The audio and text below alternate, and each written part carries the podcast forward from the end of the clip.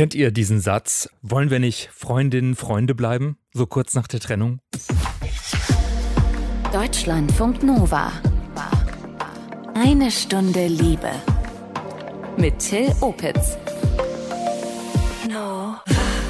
Wir klären heute, wann eine Freundschaft zur Ex-Person eine gute Idee ist und wann wir uns damit eher schaden. Ich glaube, das kommt immer ganz darauf an, wie die Beziehung auseinandergegangen ist. Also ich glaube, wenn die im Streit oder mit negativen Faktoren zu Ende gegangen ist, dann sitzt das, glaube ich. Es muss ja gewährleistet sein, dass die Sache für beide auf jeden Fall beendet ist. Und dann funktioniert das auch mit einer guten platonischen Freundschaft. Wenn eine Beziehung vorbei ist, dann ist die auch vorbei. Also da geht meiner Meinung nach freundschaftlich auch nichts mehr. Dazu holen wir uns professionellen Rat und es gibt auch Tickets für unser Live-Event in Hamburg. Willkommen.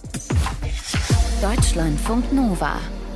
Eine Stunde Liebe. Ja, wahrscheinlich haben wir sie uns alle schon mal gefragt, diese Frage. Can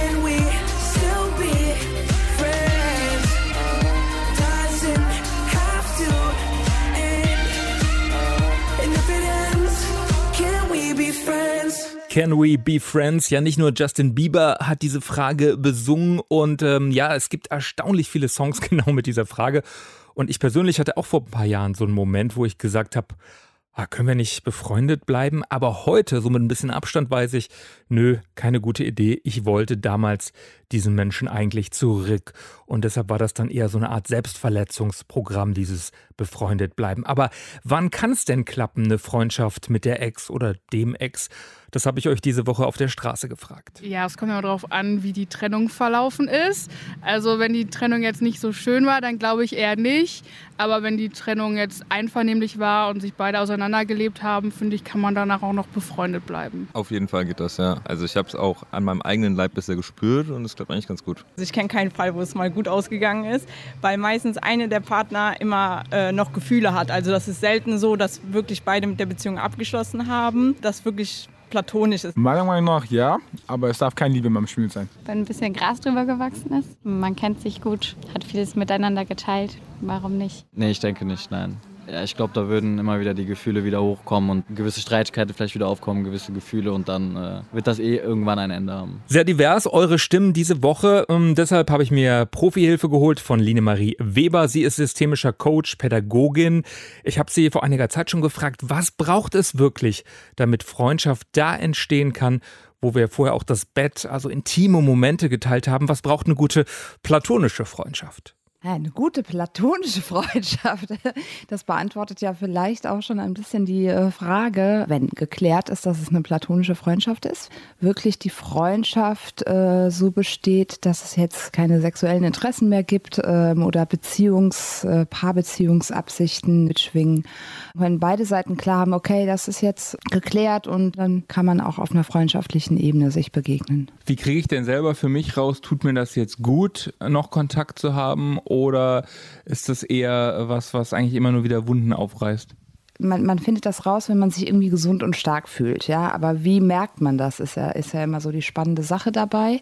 Immer wieder einen Schritt rauszugehen und, und sich so anzugucken, wie verhalte ich mich eigentlich? Also welche Gedanken schwirren mir durch den Kopf? Taucht da nämlich zum Beispiel sowas auf wie äh, Hoffnung oder so, dass es immer wieder in so ein paar Wunsch geht oder in ja, in so ein Schwelgen, das ist eben so diese heikle Sache daran, dass eben dieser Schritt, äh, genau an den Punkt zu kommen, wo man sich selber beobachten kann, ja, manchmal nicht so leicht ist. Und wenn man das aber schafft, dann kriegt man ganz gut hin, einzuschätzen oder einschätzen zu können, ob das jetzt gerade, ob es was Wohltuendes ist, ob das ähm, ja eine freundschaftliche Basis hat, haben kann oder eben, ob es destruktiv ist, ne? dass man selber eigentlich ähm, sich selbst verletzt damit, dass man da im Kontakt ist. Und umgekehrt, wie merke ich, ähm, dass es gerade gar nicht gut ist, mit der Ex, mit dem Ex ähm, noch viel Kontakt zu haben?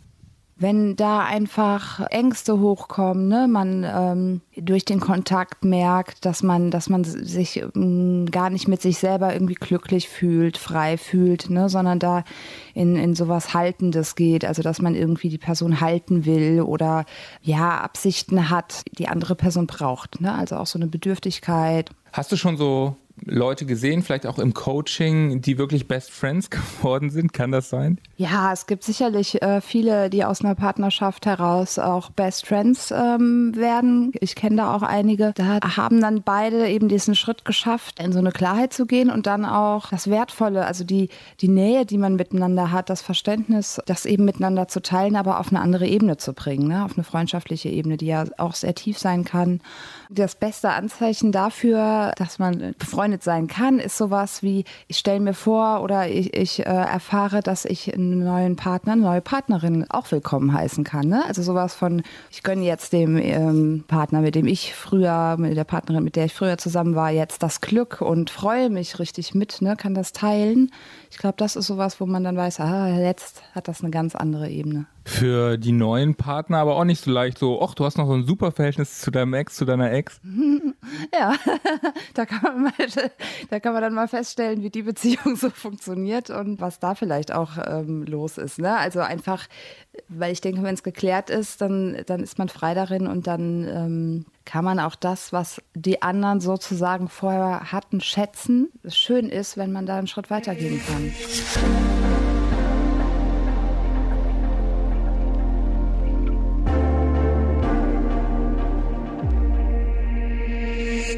Was, wenn man schon zusammen wohnt und sich dann trennt? So war das bei Alissa und ihrem Freund.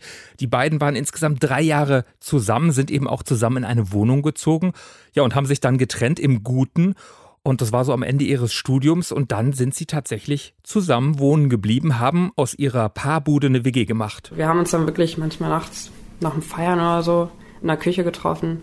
Dann war es so, hey, und wie war's? So, ja, mit einem Mädel rumgeknutscht. Und dann habe ich ihm ein High Five gegeben oder umgekehrt. Das war halt echt einfach total cool und total freundschaftlich, was total schön ist. Und ähm, auch immer noch für uns erstaunlich, dass das natürlich so gut funktioniert. Aber irgendwie haben wir es anscheinend beide so gut verarbeitet, dass es geht. Die bisher gemeinsamen Zimmer, also Wohn- und Schlafzimmer, die wurden zu einzelnen WG-Zimmern. Also eins für Alissa, eins für ihren Ex und jetzt Freund, Kumpel, wie auch immer. Äh, die beiden haben weiter zusammen gewohnt als Zweckgemeinschaft auf freundschaftlicher Basis. Wir kochen mal zusammen, das ist aber auch viel weniger geworden, einfach weil es auch zeitlich gar nicht mehr so passt. Oder wenn er mal irgendwie ein paar Freunde da hat, sitze ich auch schon mal mit dabei und trinke ein Bier mit. Das ist dann eigentlich auch total normal und ungezwungen. Und äh, da freue ich mich halt auch drüber, dass das so von unseren Freunden her oder von den gemeinsamen Freunden so easy ist alles. Ihr Ex hat dann irgendwann eine neue Frau kennengelernt und die neue Freundin war auch in der gemeinsamen WG willkommen. Und beim Thema Sex, wie war es da? Durfte er die neue mitbringen? Haben wir nicht direkt drüber gesprochen. War, glaube ich, so eine stille Vereinbarung, dass das auch okay ist. Wie gesagt, wir haben auch ganz gute Wände, also vom Schall her hört man zum Glück auch einfach nicht viel. Von daher keine Ahnung, was die beiden treiben. Während Alissa und ihr Ex tatsächlich gut miteinander ausgekommen sind, waren die Reaktionen so auf ihr Wohnmodell da ziemlich gemischt. Wenn Alissa Typen gedatet hat, dann kamen da doch oft kritische Fragen oder Sprüche. Was, das geht ja gar nicht, das kann doch gar nicht funktionieren und weiß nicht, ihr werdet euch irgendwann noch die Köpfe einschlagen. Wo ich mir halt immer nur denke, ey Leute, einfach mal so ein bisschen den Horizont öffnen und auch so Sachen mal zulassen. Also nur weil es halt nicht so der Norm entspricht, heißt ja nicht, dass es einfach nicht gehen kann. Sondern natürlich kann es gehen. Alissa und ihr Ex haben nach einer Trennung noch eine Weile weiter zusammen gewohnt, erfolgreich. Wie war das bei euch? Habt ihr tatsächlich schon mal eine richtig gute Freundschaft, eine platonische Beziehung zur Ex-Person entwickelt? Ich habe das einmal erlebt. Da war zuerst erstmal ein Cut äh, nach der Trennung, aber dann im Nachhinein war da doch ein eher freundschaftliches Verhältnis. Äh, Ich habe eine Beziehung eingegangen, war meine beste Freundin. Dann war die Beziehung nach knapp eineinhalb Jahren zu Ende. Erstmal war es ein bisschen eine schwierige Zeit. Ab einem gewissen Zeitpunkt kann man, denke ich mal, wieder freundschaftlich Freunde sein. Nicht viel Kontakt haben, nicht rausgehen, aber man sieht sich, man redet miteinander. Ich bin tatsächlich immer noch mit meinem ersten Freund zusammen. Aber ich bin eigentlich relativ überzeugt davon, dass selbst wenn wir uns trennen, dass ich auf jeden Fall noch mit ihm, also ich möchte auf jeden Fall noch mit ihm befreundet sein, weil er mir auch sehr wichtig ist und ich trotzdem sehr überzeugt von ihm als Person bin. Habe ich nicht. Das war dann von Anfang an ein Cut. Kein Cut, sondern sogar noch mal im Bett landen zusammen. Ist das eine Option? Mann, Frau oder nicht binär kennt sich ja, auch die Körper kennen sich ja auch. Kommt für euch Sex mit der Ex-Person in Frage? Das stellt halt kurzfristige Freude oder Spaß halt über vielleicht nochmal langfristig gutem Reinsein mit der Person, weil es halt einfach nochmal so die ganzen Gefühle aufmischt. Deswegen kurzfristig wahrscheinlich kann man es machen, aber langfristig sollte man das auf jeden Fall vielleicht davon die Finger lassen, wenn man eine langfristige Beziehung anders als halt eine Liebesbeziehung noch haben möchte. Nee, nee, nee, ist auch nicht passiert. also das würde ja einfach nur unnötig irgendwie Gefühle wieder vielleicht hochholen oder nicht, obwohl es schon alles abgeschlossen ist. Deswegen würde ich also sagen, kritisch. Auf jeden Fall geht das, ja. Ja, es gab auf jeden Fall die eine oder andere Momente, wo wieder was passiert ist, aber man lebt auf jeden Fall immer noch und ist immer noch befreundet. Deutschlandfunk Nova. Eine Stunde Liebe. Ich muss sagen, für mich war Ex-Sex keine gute Idee, weil ich eben eigentlich mehr wollte, mir eigentlich eine zweite Chance erhofft hatte. Und auch über den Aspekt wollen wir heute ausführlich reden. Ist grundsätzlich der zweite Versuch eine gute Idee? Wenn wir, weil wir Streitpunkte vielleicht geklärt haben, geklärt haben, wer künftig den Müll runterbringt, Sachen, über die wir uns immer wieder gestritten haben. Unser Paarcoach Erik Hegmann, der sagt, Beziehung, zweite Runde ist eher die schlechtere Idee. Er hält von Wiederaufwärmen alter Beziehungen nach Trennung grundsätzlich nichts bis wenig. Das ist so diese Vorstellung, dass wenn man auf der Sachebene Konflikte löst, dass es dann damit vorbei ist. Dem ist ja nicht so weil es geht ja nie um den Müll, es geht ja auch nie um die Zahnpastatube, es geht um die Emotionen darunter. Also ich fühle mich respektlos behandelt, ich fühle mich übervorteilt, all diese Dinge und über diese Gefühle, über die muss man sich einig werden und austauschen und dann verhandeln. Wenn ich nur an der Oberfläche bleibe, dann werde ich natürlich im Prinzip die gleichen Trennungsgründe, die ich damals hatte, nur in anderem Gewand auch wieder als neue Trennungsgründe haben. Jetzt ist es aber so, dass vielleicht Zeit vergangen ist. Beide haben sich vielleicht als Menschen weiterentwickelt, als Persönlichkeiten. Kann er oder sie nicht heute ein ganz anderer Mensch sein? Das ist theoretisch möglich, ähm, würde ich allerdings dann wenigstens ein paar Jahre damit warten, damit dieser Veränderungsprozess auch wirklich Bestand haben kann. Da gibt es viele Statistiken, die sagen, Paare, die ein Liebescomeback versucht haben, bei denen es wirklich geklappt hat, die haben meist, äh, sagen die, sie haben sich in ihren Partner wirklich neu verliebt und das geschah meistens zwischen zwei und fünf Jahre nach der Trennung. Diese Euphorie, wir wollen es nochmal miteinander versuchen nach der Trennung, dagegen ist auch gar nichts zu sagen. Ne? Also man soll nicht zu früh aufgeben, man soll schon sich um eine Beziehung bemühen. Aber wenn Schluss ist, dann muss man eben auch klar sagen, okay, es ist Schluss, es gab Gründe dafür, die ändern sich nicht in vier Wochen. Eher erstmal warten, Zeit vergehen lassen. Grundsätzlich sagt Erik nämlich, wenn Schluss ist, ist Schluss. Es gibt nämlich die Gefahr, dass wir uns die vergangene Beziehung quasi schönreden, so nach dem Motto, es war ja eigentlich doch auch oft voll schön. Es gibt in jedem Liebeskummer eine Phase, die nenne ich gerne die Ex-Zurück-Phase. Und das ist die Phase, in der man versucht, ein, das Positive zu sehen, ähm, in der man versucht, sich an die schönen Sachen zu erinnern und sich auch ein bisschen Mut machen will. Denn man würde sich ja ansonsten auch eingestehen, dass man ganz viel Zeit und Mühe und Lebenszeit investiert hat in etwas, das nicht funktioniert hat. Das heißt, ich schütze mich mit dieser Ex-Zurück-Phase einfach auch vor dem Gefühl, ich bin gescheitert. Das will ja niemand spüren. Und man muss sagen, je früher ich über diese Phase hinwegkomme, umso schneller gerate ich in die nächste Phase des Liebeskummers, nämlich in die, wo ich anfange, aus meinem Schmerz vielleicht was Kreatives zu machen und was Besseres zu machen und mich zu öffnen für eine neue Beziehung, die deutlich mehr Chancen hat, dass sie glücklich wird, als die alte nochmal aufzuwärmen. Wenn ihr also in der Ex-Zurück-Phase steckt, keine Freundschaft anfangen und auch keinen zweiten Versuch, auch so ein Wir schauen mal, so ein Ausprobieren mit On-Off ist in der Regel keine gute Idee. Wir wissen, dass On-Off-Beziehungen, also dieses, wir machen mal eine Pause, dann fangen wir wieder an, Menschen krank macht weil Verlust ist mit das Schlimmste, was Menschen überhaupt erleben können. Ähm, viele Menschen haben nach einer Trennung tatsächlich posttraumatische Belastungssyndrome und das bedeutet, sowas macht man nicht freiwillig immer wieder. Also da weigert sich schon ähm, die Psyche, der Körper. Deswegen gibt es diese Belastungssymptome. Das will man eigentlich nicht nochmal erleben. Aber auch Erik sagt, ein Neuanlauf, ein Neuverlieben kann in Ausnahmefällen klappen.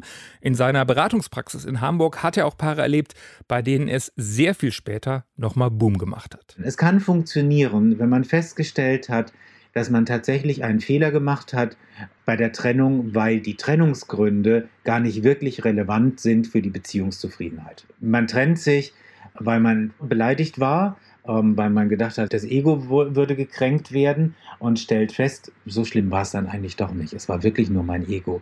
Vielleicht war es dann doch eher nicht bös gemeint, es war eher fahrlässig und nicht vorsätzlich. Dann kann man sich überlegen, war dieser Trennungsgrund wirklich ein echter Trennungsgrund? Ähm, dann glaube ich, ähm, hilft tatsächlich die Zeit. Also man kann ja aus Fehlern lernen und ich kenne durchaus Paare, die wieder zusammengekommen sind, aber das hat viele Jahre gedauert. Die hatten häufig andere Beziehungspartner dazwischen, um festzustellen, ja, das hat auch nicht funktioniert. Ähm, vielleicht hätten wir uns doch mehr Mühe geben müssen. Ich glaube, dass Lebenserfahrung sowieso, genau wie Beziehungserfahrung, eine große Rolle dabei spielt. Also man stellt auch fest in den Befragungen, je älter die Menschen werden, umso weniger wollen sie tatsächlich den Ex-Partner zurück. Beziehungserfahrung hilft uns zu checken, was uns wirklich gut tut. Das war unser Paartherapeut und Single-Coach Erik Hegmann. Und ihr könnt Erik Anfang September live in Hamburg sehen. Bei Eine Stunde Liebe trifft die Fail in Love Nights im Haus 73. Da könnt ihr Erik live im Talk erleben. Dazu äh, viele mehr. Comedian Erika Radcliffe, den Storyteller und Make-up-Artist Ahmed Mnisi. Er erzählt, wie er sich aus einer toxischen Beziehung rausgekämpft hat. Infos zu den Tickets zu diesem Event für eine Stunde Liebe meets Fail in Love Nights findet ihr auf deutschlandfunknova.de und mit etwas Glück seid ihr für Lau dabei. Schreibt uns eine Mail, warum ihr inklusive Begleitung einer Person, also noch dazu, in Hamburg dabei sein müsst. Mail at deutschlandfunknova.de. Warum wollt ihr am 3. September in Hamburg live dabei sein? Schreibt uns an mail at deutschlandfunknova.de und wir melden uns dann, ob ihr gewonnen habt. Viel Glück!